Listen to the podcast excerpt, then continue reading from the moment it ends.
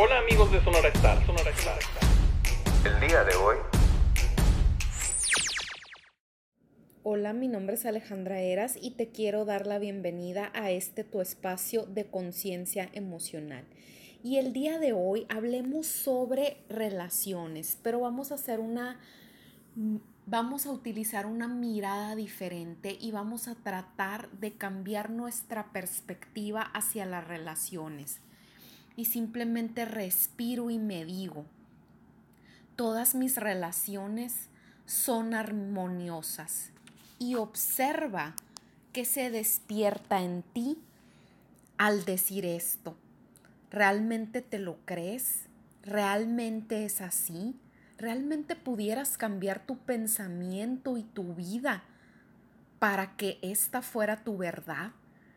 Y parece que todo en la vida son relaciones. Tenemos relaciones con todo. Las relaciones que tienes con objetos, con los alimentos que consumes, con la gente. Y todo eso refleja la relación que tienes contigo mismo o misma.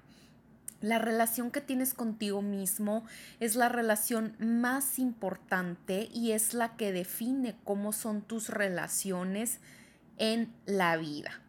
Entonces también esto viene a veces desde la infancia, desde las relaciones que estuviste con los adultos que te rodearon de niño y la forma en que esos adultos reaccionaron ante nosotros porque es a menudo la forma en la que nosotros vamos a reaccionar hacia nosotros mismos, en las palabras que utilizamos, incluso cuando nos regañamos a nosotros mismos o cuando nos hemos equivocado y simplemente piensa, reflexiona.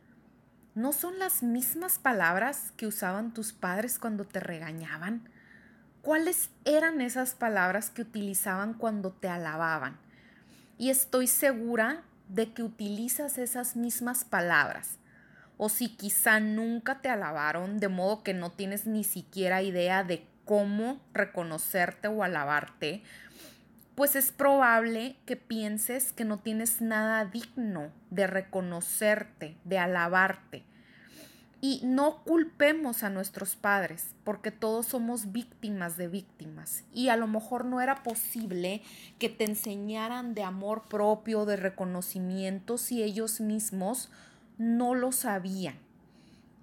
Entonces, las relaciones que nosotros tenemos y las más importantes a veces son un reflejo de las que tuvimos con nuestros padres, porque es la primera relación que tenemos en nuestra infancia y las primeras relaciones que se desarrollan en nuestra vida.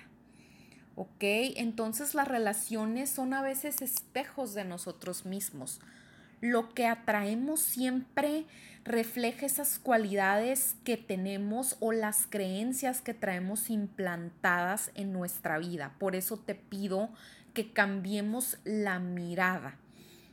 Entonces cuando tratamos con algún jefe, con algún compañero de trabajo, con un amigo o simplemente con tu pareja o con cualquier persona con la que tú te estés relacionando y hay cosas que no te agradan en estas personas y son lo que tú mismo haces o quisieras hacer o lo que crees.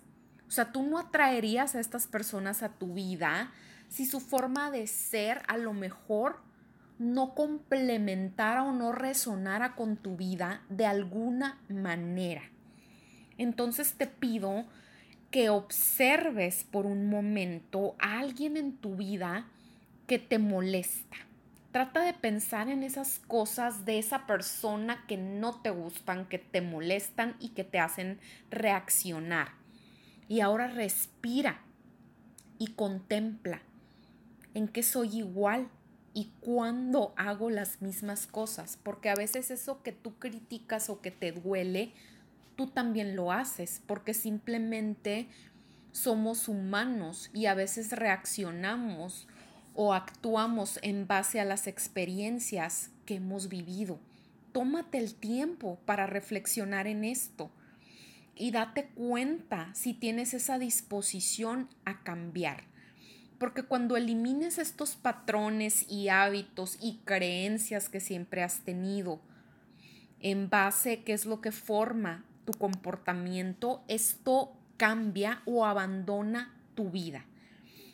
Si tienes a lo mejor un jefe o un amigo o una persona que te critica constantemente y es imposible complacer a esa persona y te sientes juzgado, observa en tu interior, observa tu nivel de creencias. Observa qué es lo que estás pensando al respecto. A lo mejor piensas los padres, los jefes o los amigos siempre critican y es imposible complacerlos si tienes algún compañero de trabajo que a lo mejor con el que tienes problemas o si tienes problemas con tu pareja, observa en qué parte de tu vida tú a lo mejor actúas de la misma forma o decepcionas a los demás o cuál es tu creencia. O a lo mejor tienes una idea de que el amor es frío y que no se debe demostrar o que la vulnerabilidad es mala o que mostrarte, eh, mostrar esa parte de ti vulnerable te hace débil. O simplemente si tenías un padre que se fastidiaba y se quejaba, que no te apoyaba, ¿tú en algún momento has sido así? Porque la única manera de cambiar a los demás es cambiar nuestra perspectiva y cambiar nuestros juicios al respecto de esas personas, porque a veces eso que tanto juzgamos, nosotros lo hacemos y a veces no lo hacemos de manera consciente. Y sí, a veces el amor llega cuando menos lo esperamos, cuando no estamos buscando, porque el amor nunca se encuentra fuera de nosotros mismos y está en nuestro interior pero pregúntate, ¿estás listo para recibirlo? ¿O no tienes a lo mejor suficientemente desarrollada esa capacidad para atraer el amor que deseas? ¿Qué tipo de amor quieres atraer? O sea, ¿cómo te sientes con respecto al amor? Porque quizá dentro de tu inconsciente hay una parte de ti que no se siente merecedor o merecedora o a lo mejor tienes miedo o crees que no eres digno de ser amado. Pero antes de querer recibir el amor o las relaciones a tu manera, debes preparar ese espacio para alimentar el amor, ser amoroso y desarrollar ese amor dentro de tu interior y abrirte y ser receptivo a ese amor y ver que en la infinidad de la vida donde te encuentras, aprender a observar la plenitud dentro de ti para tratar de vivir en armonía y en equilibrio con las personas a las cuales conoces. Y dentro de tu ser hay un infinito pozo de amor. Permítete que fluya ese amor a la superficie, pero llenando tu corazón, tu cuerpo y tu mente primero para que pueda fluir. Dándote ese amor y sabiendo que ese amor es un suministro interminable.